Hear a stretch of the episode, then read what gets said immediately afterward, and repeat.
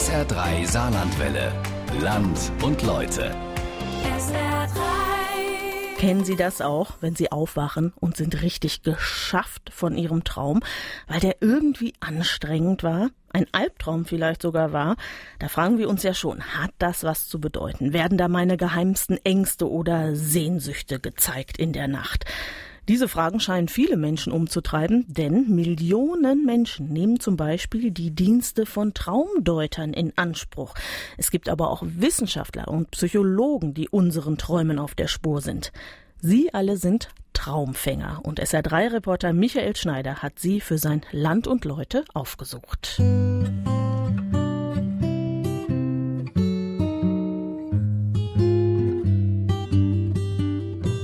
Träume sind für mich was ganz Ursprüngliches. Ungefilterte Äußerungen dessen, was uns tief in unserem Inneren bewegt. Dass es einerseits sowas Normales ist, dass wir ständig und immer träumen und dass es äh, in all dieser Normalität was zutiefst Beunruhigendes und Befremdliches hat. Alle Menschen haben Träume. Im übertragenen Sinne und ganz wortwörtlich. Nacht für Nacht feuern bei uns die Synapsen, bereiten Erlebtes auf, vermischen es mit zufälligen Gedächtnisfetzen und malen so immer neue Bilder auf unsere Netzhaut. Was bedeutet das, was wir im Traum sehen? Diese Frage hat sich wohl jeder schon einmal gestellt. Spricht da das Unterbewusstsein? Bedeuten bestimmte Bilder im Traum immer das Gleiche? Gibt es so etwas wie Muster? Und können Träume auch im Alltag zu etwas Nutze sein? Es ist ein Feld, das wissenschaftlich schwer zu greifen ist. Einige Fakten sind aber bekannt. Am häufigsten träumen die Deutschen von der Arbeit. Jeder Dritte hat laut Statistischem Bundesamt in den letzten Monaten vom Job geträumt. Auf Platz zwei liegen Reisen in ferne Länder. Und ein Viertel träumt außerdem häufig vom Geld oder trifft sich nachts mit Verstorbenen. Eher selten sind Träume vom Fliegen oder Fallen. Rund 20 Prozent der Befragten geben an, überhaupt nicht zu träumen. Aus wissenschaftlicher Sicht ist das aber unwahrscheinlich. Vielmehr erinnern sich Menschen oft nicht an ihre Träume und einige wollen erst gar nichts von sich preisgeben. Was wir im Schlaf erleben, ist etwas, worüber die meisten Menschen nicht gern sprechen. Es ist privat, intim, vielleicht manchmal auch peinlich. Doch Menschen, die mit Träumen arbeiten, sind auf die nächtlichen Erlebnisse anderer angewiesen. Sie müssen ein Stück weit miterleben, um zu verstehen. Auch im Saarland beschäftigen sich einige Menschen mit Traumbildern, Schlafgewohnheiten und jenem nächtlichen Feuerwerk, das das menschliche Gehirn nach dem Einschlafen abfeuert. Um mit diesen Traumfängern über ihre Arbeit zu sprechen, muss man ihnen etwas mitbringen. Träume, der Rohstoff, mit dem diese Branche arbeitet. Ein Selbstversuch mit Traumtagebuch.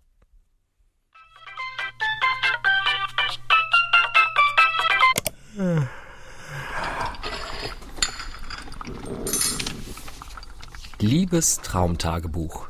Nee, das klingt blöd. Hm. Ähm, Freitag, 2. Juni, 7.30 Uhr. Hm, auch nicht. Vielleicht einfach. Traum Nummer 1. Die Autobahn.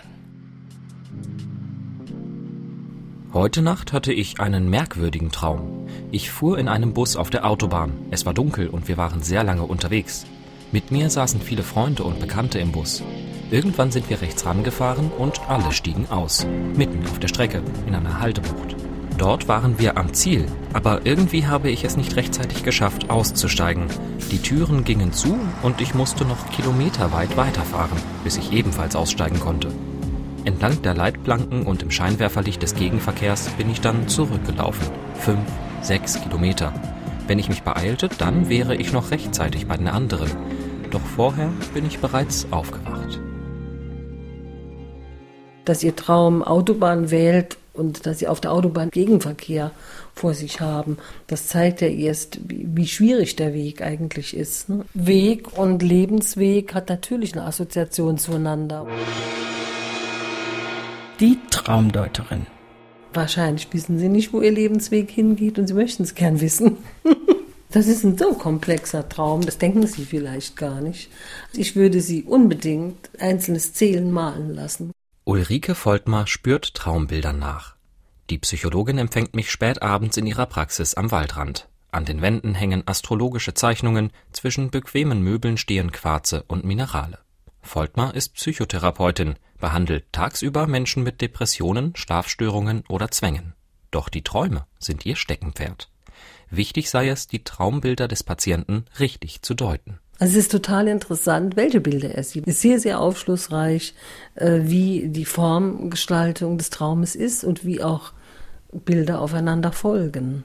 Und dabei glaubt sie auch an einen spirituellen Ansatz. Voltmar interessiert sich für Farbe in Träumen, Formen, die vier Elemente. Kulturell überlieferte Bilder, die auch in die Träume einfließen. Der Schlafende könne kaum anders, als sich aus dem Bilderfundus seiner Kultur zu bedienen, und diese Bilder bekämen dadurch natürlich auch eine Bedeutung. Zum Beispiel das Eintauchen ins Meer.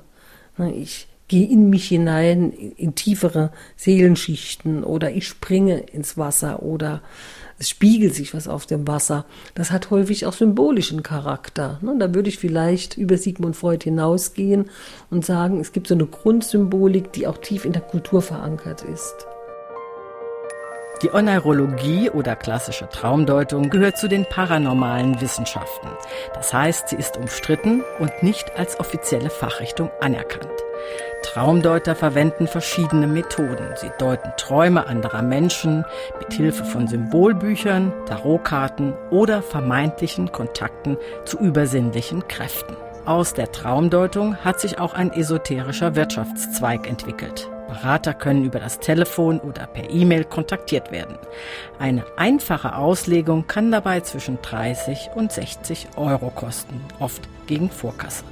Dennoch findet die Traumdeutung in einschlägigen Foren viele Anhänger. Also ich meine, wenn es jemand macht, der sehr erfahren ist und, und es, es sind Träume, die leicht zu entschlüsseln sind, mag ja mal was dran sein. Nein, Ulrike Voltmar hält nicht viel von der schnellen Traumauslegung nach Schema F am Telefon. Es gibt natürlich auch was Kurioses in der ganzen Sache. Ne? Manchmal ist, ist es eine Komik, wie was gedeutet wird. Man kann natürlich damit auch Schaden anrichten. Deswegen besteht sie auf einer echten Therapiesituation mit langen Gesprächen und eigenen Deutungen der Patienten. Auch Ulrike Voltmar ist aber offen für das, was nicht in der klassischen Psychoanalyse gelehrt wird. Die Saarbrückerin war lange Zeit Vorsitzende des Deutschen Astrologenverbandes, gibt Fachliteratur zu Anomalistik und paranormalen Wissenschaften heraus. Sie glaubt, gerade im Bereich der Wahrträume gibt es da noch mehr als die Schulpsychologie weiß. Bei dieser Forschung der luziden Träume geht man ja noch einen Schritt weiter, dass irgendwie auch so was Präkognitives, also etwas drin enthalten ist, was erst kommen wird. So eine Art Wahrtraum. Hm? Aber das ist eigentlich ein Forschungsgebiet, bei dem wir noch am Anfang stehen. Traumdeutung, das hat immer etwas von Übersinnlichem. Für manche vielleicht ein bisschen zu esoterisch. Aber es muss doch auch messbare Erkenntnisse über den Traum geben, harte Zahlen und Fakten. Ich nehme mir vor, meinen nächsten Traum mit allen Möglichkeiten der modernen Technik nachzuspüren.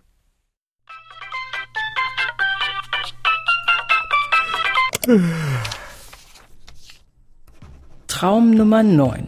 Dringende Erledigungen. Was ich heute geträumt habe, davon sind nur noch Bruchstücke übrig. Ich weiß noch, ich war in großer Eile. Ich hastete durch ein gigantisches Kaufhaus auf der Suche nach irgendetwas, das ich dringend brauchte. Quer zwischen langen Regalen hindurch, vorbei an Kleiderständern, über stehen gebliebene Rolltreppen und mit Aufzügen hinauf und hinunter. Irgendwie führte kein Weg genau in die Abteilung, in die ich wollte.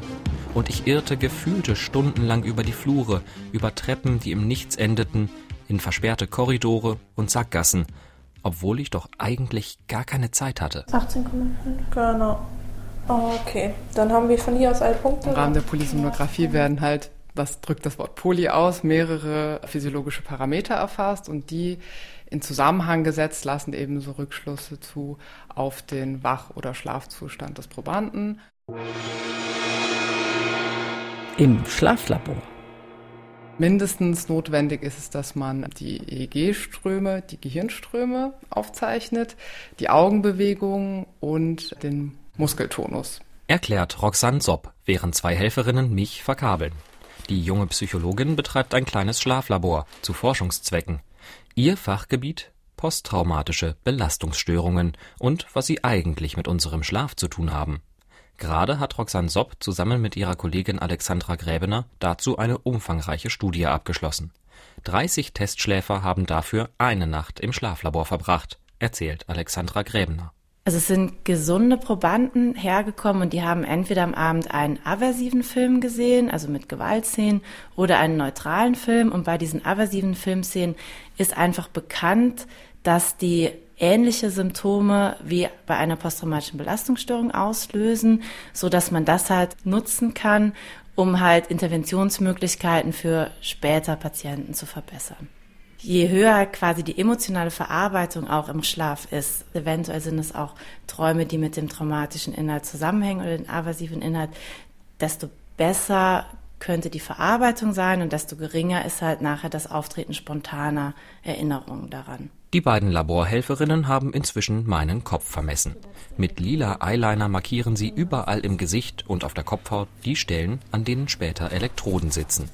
Erst wird mit Alkohol desinfiziert, dann werden die Messpunkte einer nach dem anderen festgeklebt. Damit es halt einfach gut hält, ähm, machen wir halt äh, wasserlösliches Gips drauf.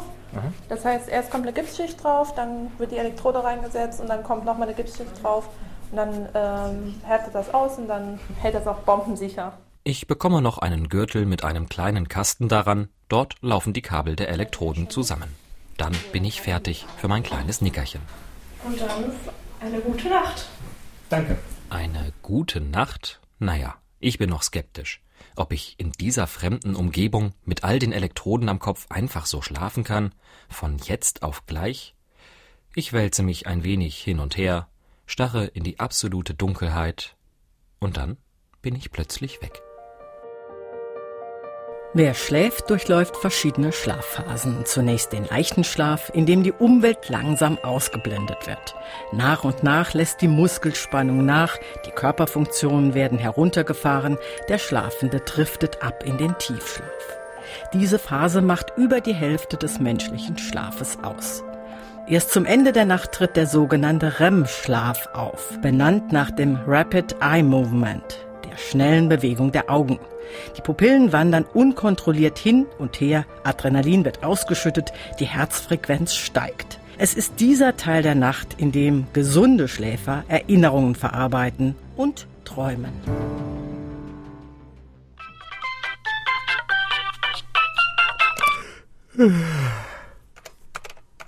Ja gut, die rollenden Augenbewegungen sieht man jetzt hier nicht so schön. Aber da werden sie schon schläfriger, schläfriger.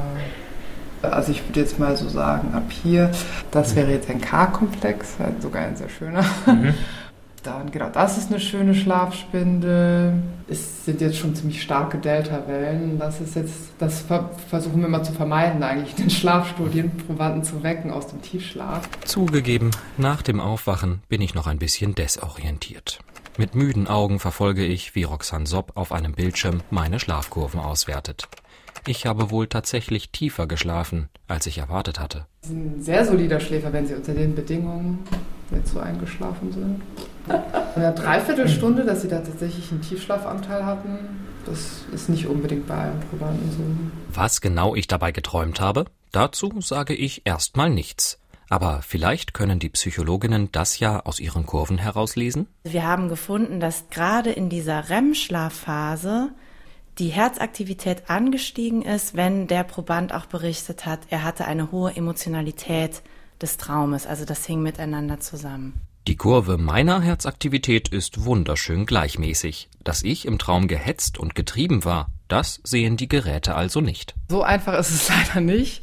Tatsächlich ist es so, dass eben im, im REM-Schlaf, da wo die meisten Träume und besonders emotionale Träume vorkommen, kann man schon in dem Muster erkennen, wenn eine erhöhte sympathische Aktivität, also Aktivität des Stresssystems vorliegt, dass das eben ein Korrelat sein kann für das Traumgeschehen. Aber viel differenzierter ist es leider nicht möglich. Ich weiß also jetzt, dass ich ein guter Schläfer bin und dass im Schlaflabor erkannt werden kann, ob und wie ich träume, aber eben nicht was.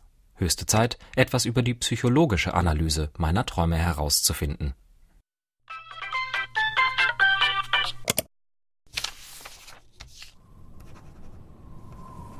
Traum Nummer 13. Die Festung. Heute habe ich sehr unruhig geträumt. Im Traum erhob sich vor mir eine dunkle, furchteinflößende Festung, Und ich wusste genau, ich muss da rein, und zwar schnell, um Schlimmes zu verhindern.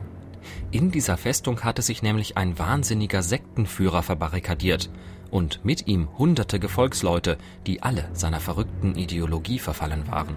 Das würde böse enden, denn dieser Sektenführer wollte nichts weiter, als all seine Jünger mit sich in einen grausamen Tod zu reißen.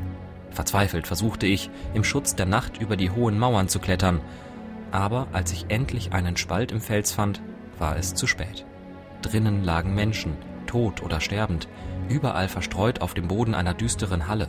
Überall Blut, abgetrennte Gliedmaßen, blitzende Messer. Und diese Angst, das Gefühl der Bedrohung und die Hilflosigkeit, weil ich zu spät gekommen war. Ich bin schweißgebadet aufgewacht. Fahren Sie mal nochmal. Hm? Fahren Sie mal nochmal von vorne. Mit dem Traum. Mit dem Traum. Mm, wir stehen auf dieser Ebene, ich und eine Gruppe von Menschen. Was ist das für ein Gefühl? Die Therapie. Hilflosigkeit Ja, auch wieder. Machtlosigkeit. Machtlosigkeit. Ich müsste eigentlich, aber es geht nicht. Wir gehen als Gestalttherapeuten davon aus, dass die Träume Teile unserer selbst widerspiegeln. Und oftmals sind es eben Teile, die wir nicht akzeptieren wollen, die wir nicht sehen wollen, die wir ja, als quasi nicht zugehörig zu uns selbst empfinden. Thomas Wilhelm auf der Suche nach dem Verborgenen im Traum. Er ist Gestalttherapeut. Das bedeutet, er analysiert Träume und sucht nach dem Unterschwelligen, dem, was den Traum mit unserem Alltag verbindet.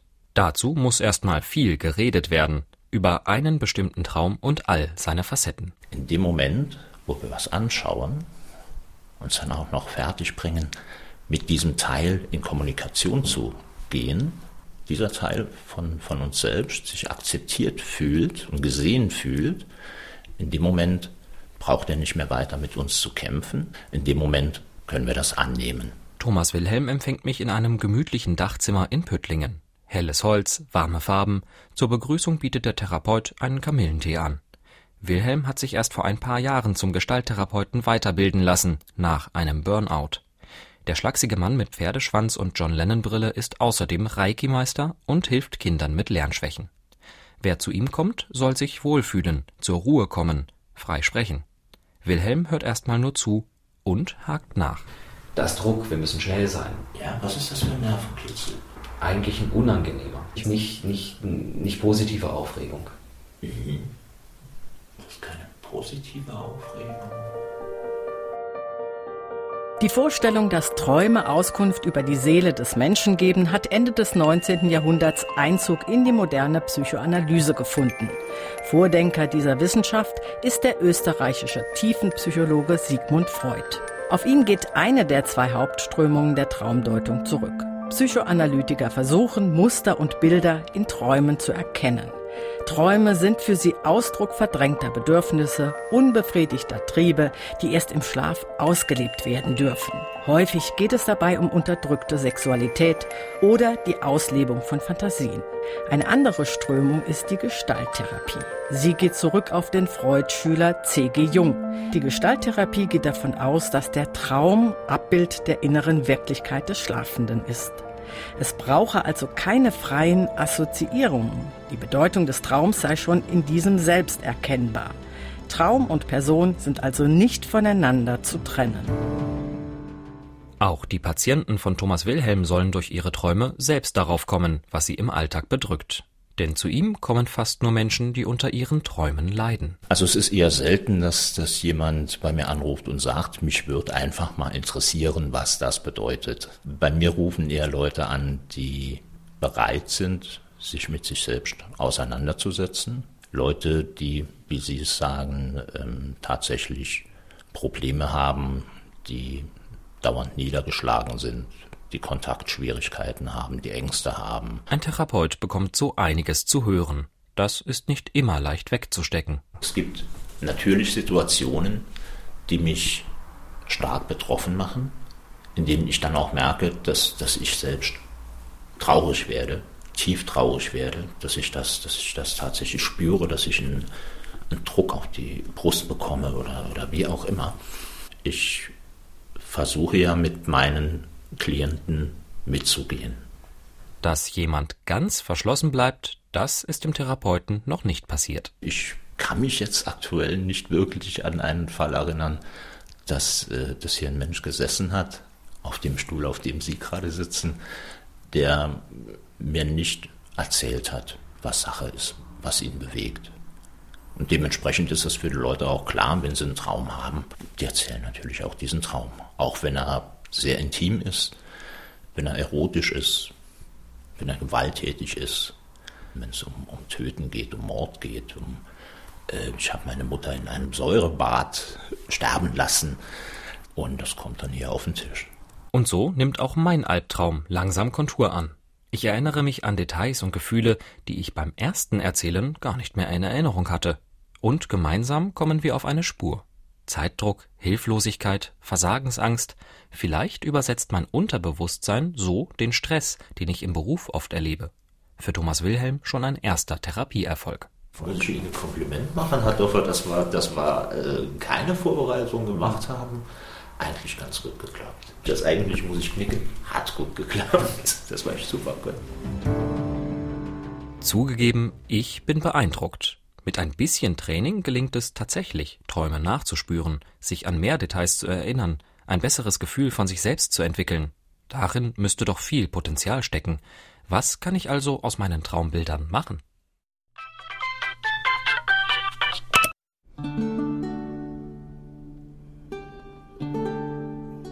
Traum Nummer 19. Ein Ausflug. So möchte ich öfter träumen. Ich war ganz leicht, beinahe schwerelos. An einem Frühlingstag schwebte ich über die Dächer der Stadt. Es war nicht direkt ein Fliegen aus eigener Kraft. Auf meinem Rücken hatte ich eine Art Gleitschirm, der mich sanft immer weiter über die Straßen hinweg trug. Es ging hinaus aufs Land, die Stadt verschwand unter mir und ich flog über grüne Hügel mit üppigem Wald. Ich war jetzt in Lothringen, und zwar zur Zeit der Obstbaumblüte. Der Schirm sank, ich setzte vorsichtig auf dem Boden auf, ging ein paar Schritte über verlassene Feldwege, dann hob ich wieder ab und flog zum nächsten Hügel. Ich fühlte mich beschwingt, kreativ und zu höherem berufen. Das sind ja dann doch sehr klischeehafte Bilder. Ähm, das kann schon sein, dass Einzelne davon tatsächlich träumen und das eine große Bedeutung hat, aber ob man daraus große Kunst machen kann, das wage ich dann eher zu bezweifeln. Die Träumer. Wie kann man das, was einen umtreibt, was man vielleicht gar nicht gut in logische Worte fassen kann, doch vielleicht in ein Bild oder in einen Klang oder in eine Situation bringen, die äh, dann doch vielleicht mehr sagt, als das, was man in einem ganzen Roman erzählen könnte. Dieses Moment von Verdichtung fasziniert mich besonders. Christiane Solte-Gresser schwärmt für Träume. So sehr, dass sie dieses Thema zu ihrem Beruf gemacht hat. Solte Gresser ist Professorin an der Universität des Saarlandes und Leiterin des Graduiertenkollegs Europäische Traumkulturen. Mit meinen banalen Allerweltsträumen kann sie allerdings nicht so viel anfangen. Sie interessiert, was Künstler aus Träumen machen. Und zwar schon seit Jahrhunderten. Sehr viele Künstler mm, notieren ihre Träume, haben selber Protokolle, aus denen sie schöpfen. Manchmal sagen sie aber auch nur, dass es so sei. Das ist dann für uns gar nicht so wichtig zu entscheiden, hat derjenige das wirklich vorher geträumt oder nicht. Ähm, es gibt aber auch innerhalb der kulturwissenschaftlichen Traumdiskurse eine Strömung, die sagt, Träume sind Kreativitätsspeicher, Träume sind sozusagen ein Reservoir für Ideen, für Inspiration, ähm, Kreativitätsschübe. In der europäischen Kulturgeschichte spielen Träume schon seit der Antike eine große Rolle. Damals glaubten etwa griechische Philosophen, Götter oder Dämonen seien für die nächtlichen Traumbilder verantwortlich. Auch in der Bibel kommen immer wieder Traumerlebnisse vor. Die Menschen im Mittelalter glaubten ebenfalls daran, dass Träume von außen kommen. Entweder als göttliche Eingebung oder als Botschaften böser Geister. In alten Darstellungen findet sich beispielsweise oft die Figur des Nachtmars, der dem Schlafenden auf der Brust sitzt. Einen wirklichen Durchbruch haben Träume aber erst in der Kunst der Neuzeit erreicht. In der Romantik zum Beispiel ähm, kommt man dann auf die Idee, dass der Traum ja auch von innen kommen könnte. Aus dem Unbewussten. Erklärt Christian Quintes. Er ist Doktorand am Graduiertenkolleg Europäische Traumkulturen. Der Literaturwissenschaftler erforscht dafür vor allem, wie Träume sich in der Literatur der Romantik niederschlagen, als Schriftsteller die ungeheure Bilderflut des Traums für sich entdeckten. Traum im Wandel der Zeit und in den verschiedenen Gattungen der Kunst, darum geht es den rund zwei Dutzend Forschern, die im Graduiertenkolleg zusammenarbeiten. Da gibt es Musikwissenschaftler, Kunsthistoriker, Filmexperten, sie alle wollen herausfinden, wie der Mensch Kunst aus seinen Träumen schöpft. Das Gebäude des Kollegs liegt am Waldrand, es ist ruhig hier, ein wenig aus der hektischen Uniwelt gefallen. Im Unijargon heißen die Mitglieder des Kollegs nur die Träumer. Ein bisschen werden sie belächelt. Ist das Graduiertenkolleg also vielleicht ein wenig entrückt? Ich würde es ganz und gar nicht als entrückt bezeichnen. Im Gegenteil. Ich meine, wir sind eine sehr interessante Gruppe, äh, sehr bunt gemischt aus den unterschiedlichsten Disziplinen. Man hat einfach die Möglichkeit, wenn man mal ein Problem hat, dass man sich direkt austauschen kann. Und das, denke ich, ist schon eine ganz, ganz tolle Möglichkeit, seine Dissertation zu verfassen. Träume als Motor für Kultur und Kreativität. Eine sinnvolle Methode, um das nächtliche Geschehen zu verarbeiten und in etwas Greifbares umzusetzen. Das habe ich bei den Träumern von der Saar-Uni gelernt. Und was sonst?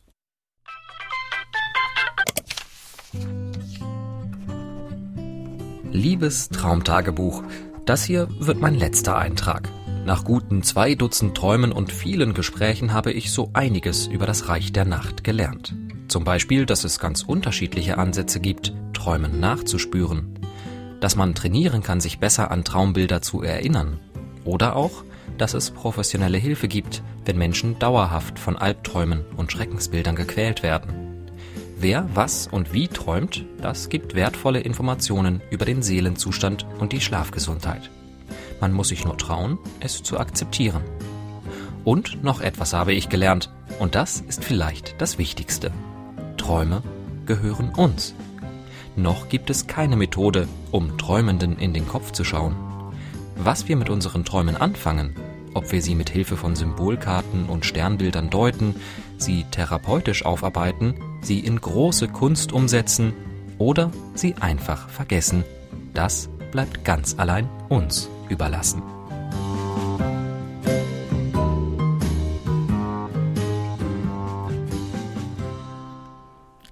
Traumfänger hat unser Reporter Michael Schneider sein Land und Leute genannt. Expeditionen ins Reich der Nacht.